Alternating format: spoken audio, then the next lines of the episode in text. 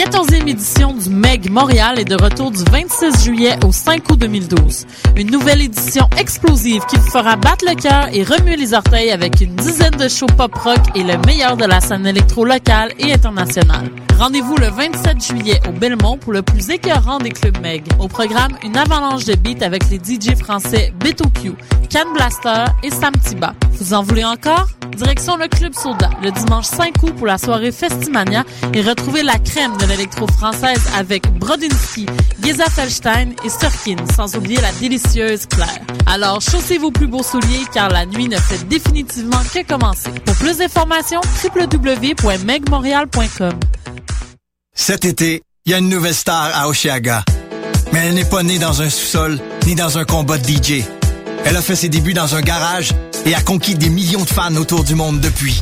Et même si elle fait courir les foules, elle a jamais tourné le dos à la rue. C'est la nouvelle Spark de Chevrolet. Venez la voir performer au pique-nique électronique Oshiaga le samedi 28 juillet à 20h30. Rendez-vous à sparkentrenscène.com pour les détails. Chevrolet, à Oshiaga est fier de l'être. Tu veux organiser un show, une soirée DJ ou même une soirée d'humour? La Coop Catacombe, c'est la place idéale pour étonner ton événement. Les Catacombes vous offrent une salle de spectacle de 325 places équipée d'un tout nouveau système de son qui garoche. Nous avons aussi une superbe terrasse de 77 places pour y tenir vos 5 à 7. La coopérative de travail Les Catacombes est située au 1635 Boulevard Saint-Laurent, à deux pas de Lucam. Pour plus d'informations, visitez la page Facebook Coop Catacombes.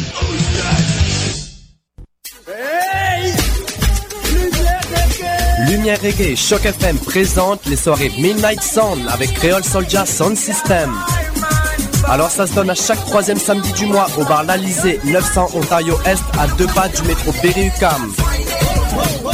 Ambiance créole et métissée, les meilleures rotations soleil, open mic, ambiance sound system. Seulement 4 dollars à la porte. Dès 23h30. Pour plus d'informations, visitez la page Facebook officielle de Lumière Reggae.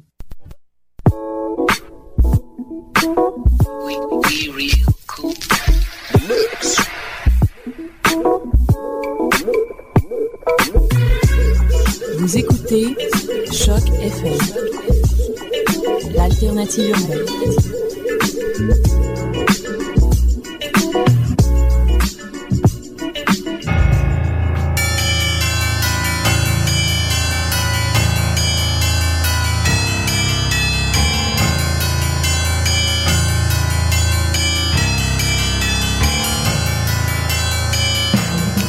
Vous êtes sur Choc FM, nous sommes mardi 17 juillet 2012, c'est Mission Encre Noire, le chapitre 82 du tome 6.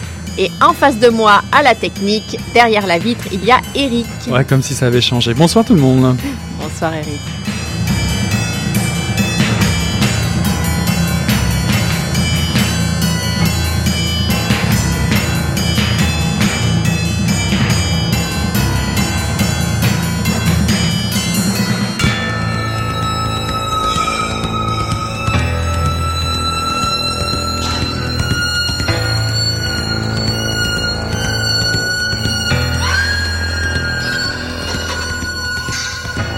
Au premier étage, ce sont les criminels non récidivistes, me dit-il au passage. Ce sont des violeurs, des escrocs, des voleurs à la tire. Il y a aussi un ex-sergent de Lambayeke, accusé d'attentat à la pudeur. Nous, nous vivons à un étage du crime, ami étudiant. Il est là, juste en dessous, et nous, au-dessus. À Morococha, à Tchero, c'est le contraire. En haut, les sangsues, en dessous, les travailleurs, sous la terre, dans les mines ou dans les baraquements. Parce que à Morococha, les ouvriers indiens dorment dans des baraquements.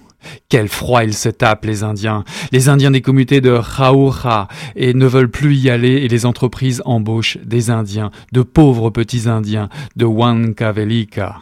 Camarades étudiants, à la mine, ils sont juste comme ces clochards del Sexto, la lie de la terre. Les gringos leur crachent dessus, pas sur nous, pas autant. Et toi, et toi, qu'est-ce que tu en penses, camarade? Quelle est ton idée? Tu connais Morococha et Chero Tu sais que nulle part dans nos cordillères il ne fait aussi froid qu'à la mine. Là-bas, à quoi peut servir un toit de tôle? Juste à, casser, à cacher les gens, qu'on ne les voit pas grelotter de froid. Le but, c'est de les cacher et de leur sucer le sang. Les gringos, tu vois, ils ne sont ni d'ici ni d'ailleurs, ils sont du côté du fric. Voilà leur patrie. Dans l'escalier, en arrivant au premier étage, il s'est arrêté à l'improviste pour parler. Je me suis étonné de la liberté avec laquelle il parlait à voix haute d'un sujet aussi brûlant. Même en prison, ses propos me semblaient téméraires. Nous autres, en ville, nous étions habitués à faire attention, à regarder autour de nous avant de parler.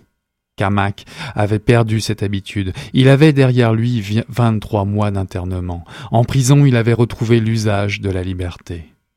Et tandis que je l'écoutais, attentif à ses réflexions aussi bien qu'à ses gestes et à l'expression si asymétrique de ses yeux, qui semblaient donner plus de poids à son propos, il s'est arrêté, appuyé à la rambarde métallique, et il a continué à m'expliquer. Son œil sain, propre et énergique, brillait comme une étoile. La tristesse de l'autre, éteint, noyé de larmes, lui donnait encore plus d'éclat. Ouais, camarade, je crois que tout ce que tu me dis continue, lui dis-je. Je t'écoute. C'était un extrait de El Sexto, un roman de José Maria Arguedas, paru en 61, 1961 au Pérou et réédité en version française euh, très récemment, là en 2012, chez euh, Métellier, l'éditeur euh, français. Donc, Eric, ben, je te laisse peut-être présenter un petit peu plus ce roman assez particulier. Ben, particulier parce que c'est un roman culte, et puis ça, ça faisait pas mal de temps qu'on voulait mettre la main dessus pour pouvoir vous en parler parce qu'il s'agit d'un classique de la littérature latino-américaine. El Sexto, comme dans l'extrait que je viens de lire, c'est le nom d'une prison. Et cette histoire est contée par José María Arguedas. Et cette histoire date d'il y a 70 ans. Je crois qu'on a regardé, c'est autour de euh, juste avant la Seconde Guerre mondiale. Hein. Je crois que tu regardais les dates, euh, ça, ça date de cette époque. Bah, depuis, le Pérou a connu euh, le sentier lumineux, des conditions de vie et, et conditions politiques plutôt difficiles. Bah, D'ailleurs, ce, ce roman est un peu annonciateur des ruptures dans la société péruvienne, euh, les autochtones isolés, dénigrés, la culture traditionnelle en désuétude, les dictatures militaires, les révoltes sanglantes et groupuscules paramilitaires, j'en passe certainement. Je connais pas tout de cette histoire. Et d'ailleurs, l'histoire du pays, il ne s'agit pas trop de l'histoire du pays dans, ce livre. C'est plus une observation à travers la prison des tensions euh, naissantes et des injustices croissantes qui, euh, qui, traversent ce peuple à travers les personnages présentés par Arguedas. Bah, l'histoire, c'est l'histoire de Gabriel, le jeune Gabriel qui arrive dans la prison El Sexto, qui se trouve dans le centre de Lima. Il est incarcéré là dans le cadre de la répression des mouvements d'opposition étudiants voilà, c'est dit. Donc il pénètre, c'est assez rapide, il pénètre dans l'édifice euh, quasi funèbre, comme ça une ambiance très très noire, et il est accueilli par, d'une part, la Marseillaise apriste, alors l'APRA, il s'agit de l'Alliance populaire révolutionnaire américaine, il s'agit d'un parti politique, et de l'autre côté... De gauche. De gauche, d'un côté la Marseillaise apriste, et de l'autre côté euh, l'international communiste qu'on connaît un petit peu mieux. Donc c'est une espèce de concert d'hymnes rivaux comme ça, euh sur quasiment plusieurs niveaux, car il y a plusieurs niveaux dans cette prison et c'est important dans le roman. Les cellules se répartissent sur trois niveaux. Le rez-de-chaussée pour, les, on les rebuts, les misérables, les clochards de la société. Le premier où logent les délinquants de droit commun et enfin le second où vivent les prisonniers politiques. Chacun restant euh, à son niveau et respectant euh, certains codes de conduite avec, je dirais, le dénominateur pour tout le monde, les faibles doivent obéir, ni plus ni moins. Alors nous, en tant que lecteurs, euh, nous suivons les, enjeux, les anecdotes, euh, malheureusement trop hideusement humaines euh, de cette survie organisée à travers, à travers les yeux justement de ce narrateur, de Gabriel, qui lui nous conte un peu son, son périple. Donc d'étage en étage, on découvre ben, ces différentes catégories, ceux qui rampent. Il y a des personnages, il y en a un qui s'appelle le pianiste, l'autre l'asiatique. tous ces personnages comme les homosexuels, abusés, torturés, exécutés comme des animaux animaux euh, rampent pour les, les, les, plus forts en fait. Ensuite, il y a les, les chefs de gang. Euh, je vais vous citer des noms comme Rosita, Maravi, Estafilat. C'est des noms assez intéressants. Ou Mocontuyo. C'est vraiment des, des, des, noms qui sont issus quasiment de, du folklore euh, péruvien. Ça, ce sont des chefs de gang, mais des chefs de gang qui jouent quasiment leur tête, leur tête à chaque incartade. Tout peut virer d'un moment à l'autre. Oui, à y a chaque... une tension euh, dans chaque anecdote, chaque, à chaque chapitre, lutte, il y a des tensions. C'est ça. Ils peuvent, ils sont chefs, on se mais demande si ça va pas déraper à tout moment. C'est ça, ils sont chefs, mais pour combien de temps on peut se demander. Puis il y a effectivement, comme j'en parlais tout à l'heure, les politiques. Alors d'un côté, les apristes euh, et euh, les communistes de l'autre. Alors c'est assez, assez intéressant parce que c'est comme ces deux grosses idéologies euh, s'affrontaient et mais pas du tout solidaires, pas du tout solidaires des plus faibles. On appartient à ces groupes politiques ou à rien. Et c'est une vraie loi de la jungle. Les clochards, personne s'en soucie à part Gabriel qui dans un premier temps compatit à cette laideur sociale en arrivant dans la prison au tout début, mais ça va quasiment euh, lui coûter la vie. euh, ça, c'est une anecdote du livre. Comme le dit le, narrateur, chacun fait la bête selon sa nature. Ça, c'est une citation de, Arguedas. Donc Gabriel se, se réfugie alors dans un temps dans la célébration de l'âme populaire péruvienne pour combattre la saloperie d'El Sexto, de cette prison si terrible. Euh, et justement, euh, cette âme populaire péruvienne est symbolisée par un type qui s'appelle El Piurano, qui est en fait le symbole parfait de l'homme péruvien traditionnel, euh, droit, fier, courageux, et qui célèbre une, une langue, le, le quechua, et, et qui parle évidemment des Andes vertigineuses, qui est symbolisée dans le livre, c'est assez intéressant, par une île comme ça qu'on aperçoit de temps en temps, par beau temps, tu sais, quand le brouillard Oui, se lève à, partir de la prison. Ouais, ouais, ouais, c'est assez, assez particulier ces petits moments euh, du, roman. Donc les thèmes, le, thème du retour aux valeurs traditionnelles traverse le roman avec celui de l'enfermement, euh, puisque finalement c'est un moyen d'échapper au, au destin euh, funèbre d'El Sexto, ce qui est évidemment peu le cas. Peu de gens sortent vivants de, cette prison. Donc le texte est assez sec, hein, c'est des descriptions très abruptes, sans trop d'effets de style. ça nous permet de, tenir une certaine distance par rapport à ce texte, c'est quand même très dur, nous approcher euh, d'une certaine familiarité malgré toute cette, euh, toute cette horreur. Euh, par moments, c'est marrant, mais enfin c'est marrant, pas, pas tant que ça, mais ça me rappelait. C'est assez noir. c'est quand assez même, noir, c'est assez noir, mais il y a Dans des l'ensemble, on l'aura compris. hein. Ouais, mais tu sais, de- de- de- le côté traditionnel péruvien donne des pages de poésie noire assez intéressantes. Puis il y a aussi certaines, dans le côté sexuel d'ailleurs, homosexuel, je dirais, dans, dans des rapports entre les prisonniers. J'ai redécouvert un petit peu, retrouvé du Jean Genet de Notre-Dame-des-Fleurs, cette espèce d'érotisme sourd qui pousse malgré, malgré l'horreur au creux des cellules, euh, on va dire euh, comme une fleur du mal, si je peux dire, euh, bestial, un truc très bestial. Oui, mais il y a une forme de sensualité. Ouais, il parle beaucoup ça. des voix, par exemple, les voix qu'on entend, euh, parce qu'on entend toujours chanter dans la prison. Alors, euh, euh, c'est ça, il y, y a tous ces jeux-là entre prisonniers, une fois les cellules fermées le soir. En tout cas, c'est l'aute- l'auteur dénonce avec force un système carcéral inhumain euh, à cette époque-là, et puis dans, toutes les, à travers toutes les époques. C'est, Oui, oui, c'est assez c'est euh, ce- ouais, c'est ça. Et je dirais que c'est une, c'est une lecture choc difficile, mais, mais ô combien actuelle, parce que ça parle, ça nous renvoie dans l'histoire, on, on se ramène à cette période de la guerre, mais ça peut aussi nous référer à des choses qui sont en cours Ouais, parce que actuellement. Moi, je, je- je- pour compléter un peu, je dirais que ça parle quand même de l'enfermement social en général et des classes sociales. Euh, c'est juste une représentation euh, symbolique, effectivement, du Pérou de cette époque, hein, parce que les intellectuels qui sont dans des grandes idées gauchistes, mais qui se soucient peu du peuple finalement, euh, ou qui sont dans des intérêts personnels, euh, et puis euh, l'État qui finalement euh, est intéressé à ce qu'il y ait des chefs de gang dans la prison. euh, qui est euh, des règles, ses forces et faibles, des despotes, même parmi les prisonniers et leurs sbires. Donc tout ça, c'est en fait une, vraiment une, critique sociale quand même qui peut être finalement appliquée dans n'importe quelle société, je pense. Mais c'est effectivement très noir et ça, ça parle d'échéances humaines de désillusions politiques, beaucoup de désillusions politiques et euh, aussi Puis c'est aussi une, une illustration assez brute aussi, parce qu'on on a, revient, cru, on revient ouais, au schéma primitif cru. de dominance, la relation maître-esclave, etc. Puis l'écriture est vraiment sans artifice ni filtre. Hein. Il nous laisse, donne ça à voir. Les dialogues sont tels qu'on pourrait les entendre, euh, même si on comprend pas tout parfois, parce que justement, euh, le, celui qui passe dans le couloir, il entend quelque chose, mais il n'a pas tout le contexte. Et euh, mais il y a aussi euh, tout un hymne à la liberté qui peut exister même dans la pire des prisons, justement parce qu'il y a la pensée qui s'organise, parce qu'on peut quand même discuter, débattre. Et aussi, euh, il y a quand même des, des passages de générosité, de solidarité, de fraternité. Simplement, l'individu est comme noyé au milieu du collectif, c'est-à-dire que l'individu il cherche à survivre et à se protéger, mais en même temps, il est son individualité, sa personnalité, il est obligé de, de rentrer dans un clan finalement. Ouais, de pour- rebondir vers les partis politiques. donc du coup, euh, il, il perd son individualité au profit d'une espèce de comme de, il y a comme ça plusieurs euh, euh, systèmes euh, collectifs qui s'organisent au sein de la prison. Mais euh, euh, c'est ça, c'est vraiment, je pense quand même, le, côté social peut être appliqué en dehors du, Pérou de cette époque.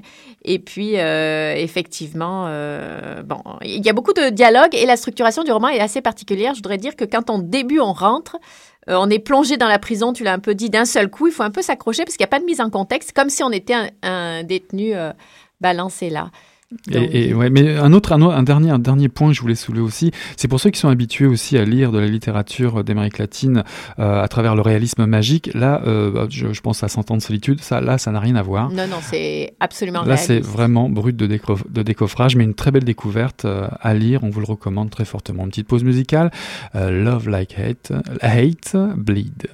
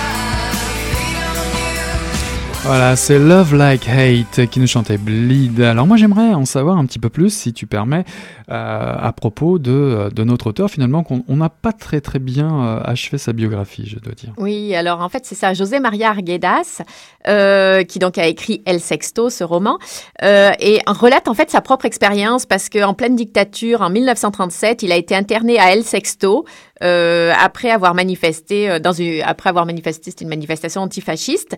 Il a passé à peu près une année, il en est sorti, mais il avait tout de suite prévu d'en tirer un livre. Il a mis plus de 20 ans à euh, commencer ce projet et euh, finalement euh, pour arriver à une publication en 61.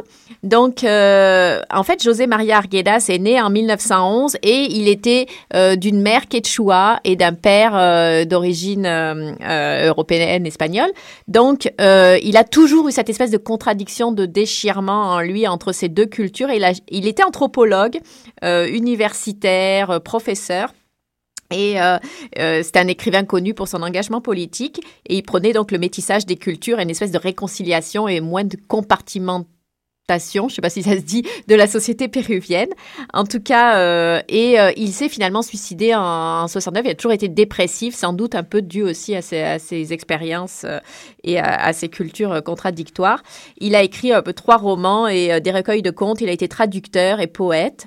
Et euh, Maria, Mario Vargas Llosa lui a consacré un livre et c'est quelqu'un, c'est une figure très importante euh, au Pérou, euh, José Maria Arguedas. Donc c'est pour ça que c'est très intéressant de relire El Sexto et de découvrir ce personnage. C'est bien pour ça qu'on voulait mettre la main sur El Sexto chez Métayer de José Maria Arguedas pour vous présenter ce livre culte. Et là, on aimerait vous présenter, enfin tu vas nous présenter. Alors voilà, dans un registre plus léger, ça, si je puis dire, Brigitte Pilote, qui a écrit Mémoire d'une enfant manquée paru chez Stanquet, avait été notre invitée dans le chapitre 77 de Mission le 22 mai dernier, et on avait discuté hors antenne de euh, ses pratiques de lecture. Alors voici son entrevue euh, lectrice. Brigitte, j'aimerais euh, savoir quel livre tu lis en ce moment. Je lis Il pleuvait des oiseaux.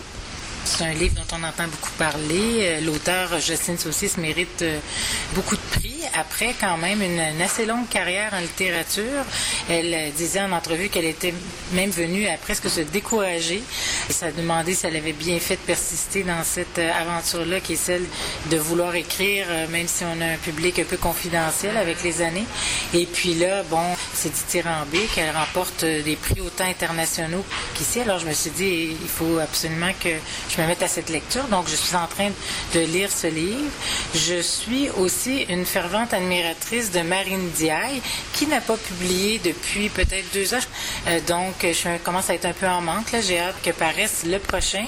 Marine Diaye, qui est une écrivaine française, qui est la seule euh, à avoir remporté à la fois le féminin et le Goncourt. Elle a remporté le Goncourt il y a deux ans avec le livre Trois femmes puissantes et le féminin avec euh, Rosie Carp, qui est magnifique comme livre également. Donc, euh, moi, je qualifie Marine Diaye de virtuose de l'écriture. Moi, je lis ce qu'elle fait, puis je m'incline. Franchement, j'aimerais bien même avoir un petit lunch avec elle pour la complimenter.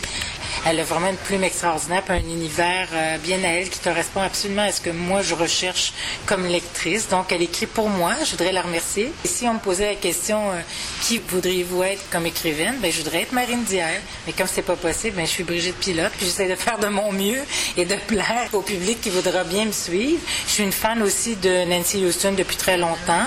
Euh, j'attends toujours avec grand intérêt les livres de Toni Morrison qui est la première femme noire à avoir obtenu euh, un prix Nobel de littérature, donc une américaine, qui a au-delà de 80 ans et qui publie toujours. C'est très inspirant pour moi. Et elle vient tout juste de publier Home, un livre assez court qui se passe dans les années 50 et euh, on attend la traduction française.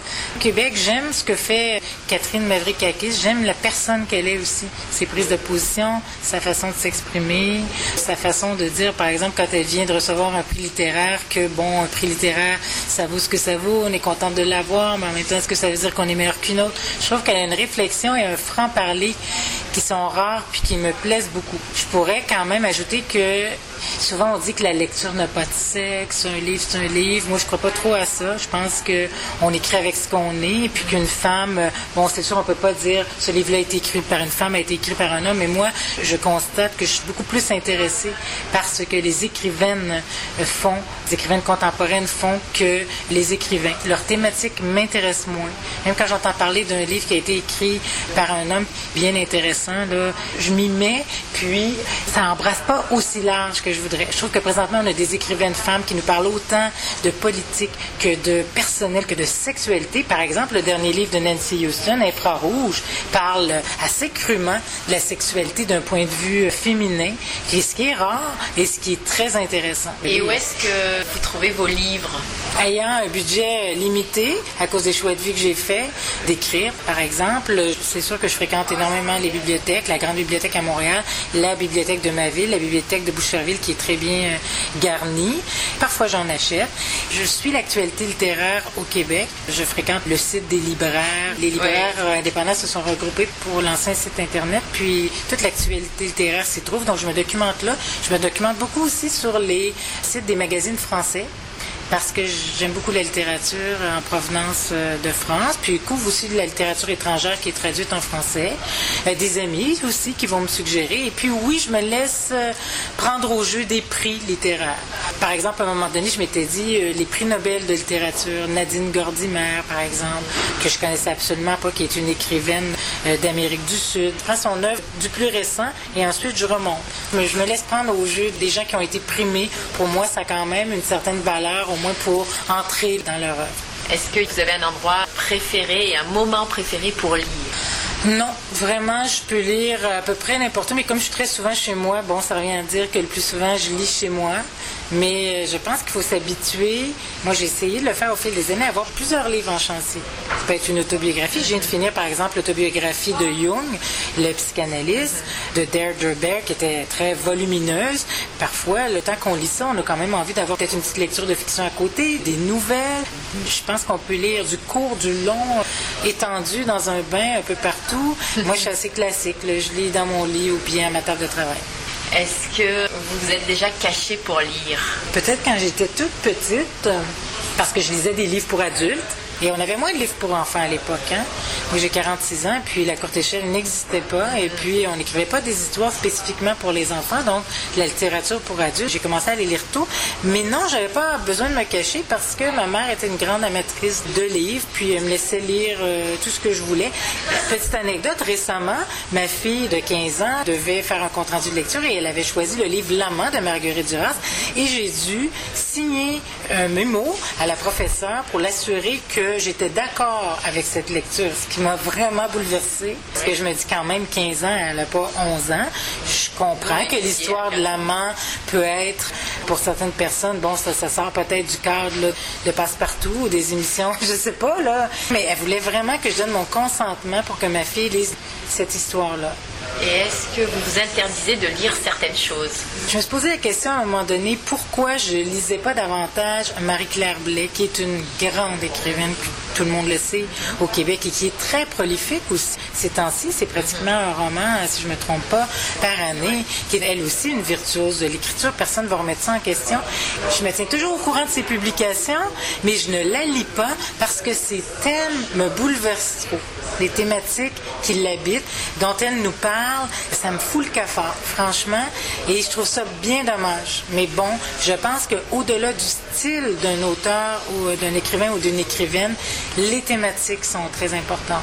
Donc, parfois, je me refusais à lire aussi des livres en sachant qu'ils traitent peut-être de thématiques qui pourraient ressembler au roman sur lequel je suis en train de travailler ou je veux pas être influencée outre mesure. Est-ce que vous abîmez vos livres ou est-ce que vous en prenez soin?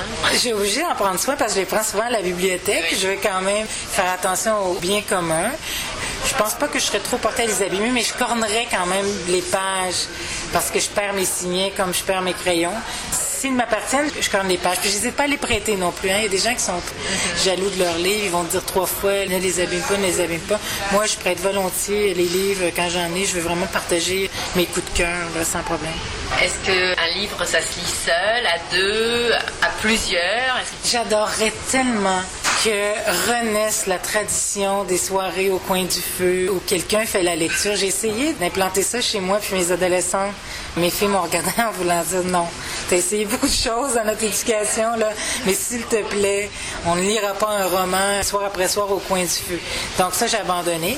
Mais présentement, j'initie mon chum à la lecture à haute voix. Il me fait la lecture. Par exemple, lors d'un voyage en voiture, c'est super agréable d'entendre la belle voix de son amoureux nous lire un livre. Et puis quand il y a un changement de conducteur, ben c'est moi qui lis et on s'interdit de lire chacun de son côté. Ça, j'ai réussi à introduire ça. Là. Puis je le recommande à tout le monde. Est-ce que vous préférez commencer ou finir un livre? Commencer. J'ai presque des palpitations. Moi, c'est physique. Quelqu'un pourrait me mettre des électrodes, me monitorer le système et verrait à quel point je suis sous tension avant de commencer un livre. Un livre dont je sais que je vais l'aimer. Par exemple, le prochain Marine Diaye, qui devrait nous arriver, je l'espère, l'année prochaine. C'est sûr que moi, je suis obligée de me calmer avant de l'ouvrir parce que je vais être survoltée. Combien de jours pouvez-vous passer sans lire? À une certaine période de ma vie où j'étais plus absorbée par mon milieu professionnel, par le monde du travail, je pouvais passer des longues périodes sans lire. Mais maintenant que j'ai fait le choix d'écrire, je ne pourrais pas dire que je passe une seule journée sans lire un récit de fiction, un roman, une nouvelle. Est-ce que vous avez toujours un livre sur vous? Toujours. C'est très important. On peut être amené à attendre. Des fois, je lis debout dans une file. Je me sentirais nue sans livre et puis euh, un peu. Je pense qu'on ne l'est jamais désœuvré quand on a un livre. Et puis, j'en ai plusieurs. Sur moi, bon, quand j'ai à me déplacer, non. Mais si quelqu'un m'invite à son chalet ou si je dois aller passer le week-end ailleurs, j'en ai plus qu'un. Quel serait le meuble bibliothèque idéal? Moi, je suis de la génération des briques et des planches. Ça, c'est sûr, on faisait avec ce qu'on avait. Maintenant, il y en a tellement que je ne saurais pas trop euh, dire quel meuble idéal. Je pense qu'il faut qu'il soit à la vue. Je verrais pas un meuble avec des portes opaques. Euh, on met pas les livres derrière les portes closes. On les met autour de soi. On voit l'épine. On voit les couleurs. On les place de différentes façons. On se rappelle, comme par exemple, j'étais une fan finie de Marguerite Duras. J'ai pratiquement tous ses livres. Et ben voilà, c'est comme ça qu'on voit la fin de l'émission aussi. ah ça, c'était une belle, une belle entrevue aussi. Euh, on, retient qu'il faut que Marine Diaye euh, publie très rapidement ses livres et beaucoup plus vite, n'est-ce pas? Et pas derrière les portes closes, les livres, s'il vous plaît. Non, pas derrière les portes closes. C'était euh, le chapitre 82, le tome 6 de Mission Crenoir. On a été ravis de passer ce moment-là avec vous. Bah écoute Hélène, à la semaine prochaine. À la semaine prochaine.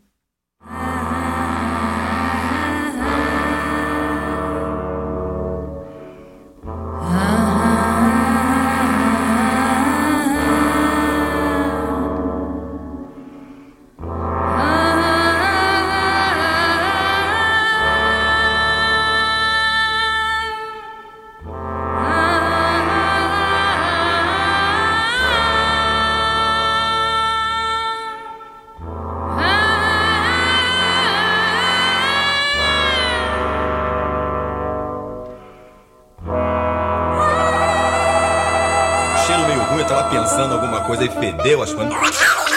Pô, mas o negócio tava bom, bicho. O negócio tava bom, só quando ele tava tão entupido. Gostoso! Quem diria, hein? Greta Garbo acabou de irajar, hein? É, mas eu tava falando pra você, né? Depois que eu passei a me sentir, aí o negócio ficou diferente. Jorjão! Vai, garoto! Fala a verdade. Isso tá bom. Não, nem a cerveja que não serve. Ô, Ciro, tira a mão do meu bolso. Agora um arame, um arame ia pegar dentro, ia pegar um gordurame depois, um arame não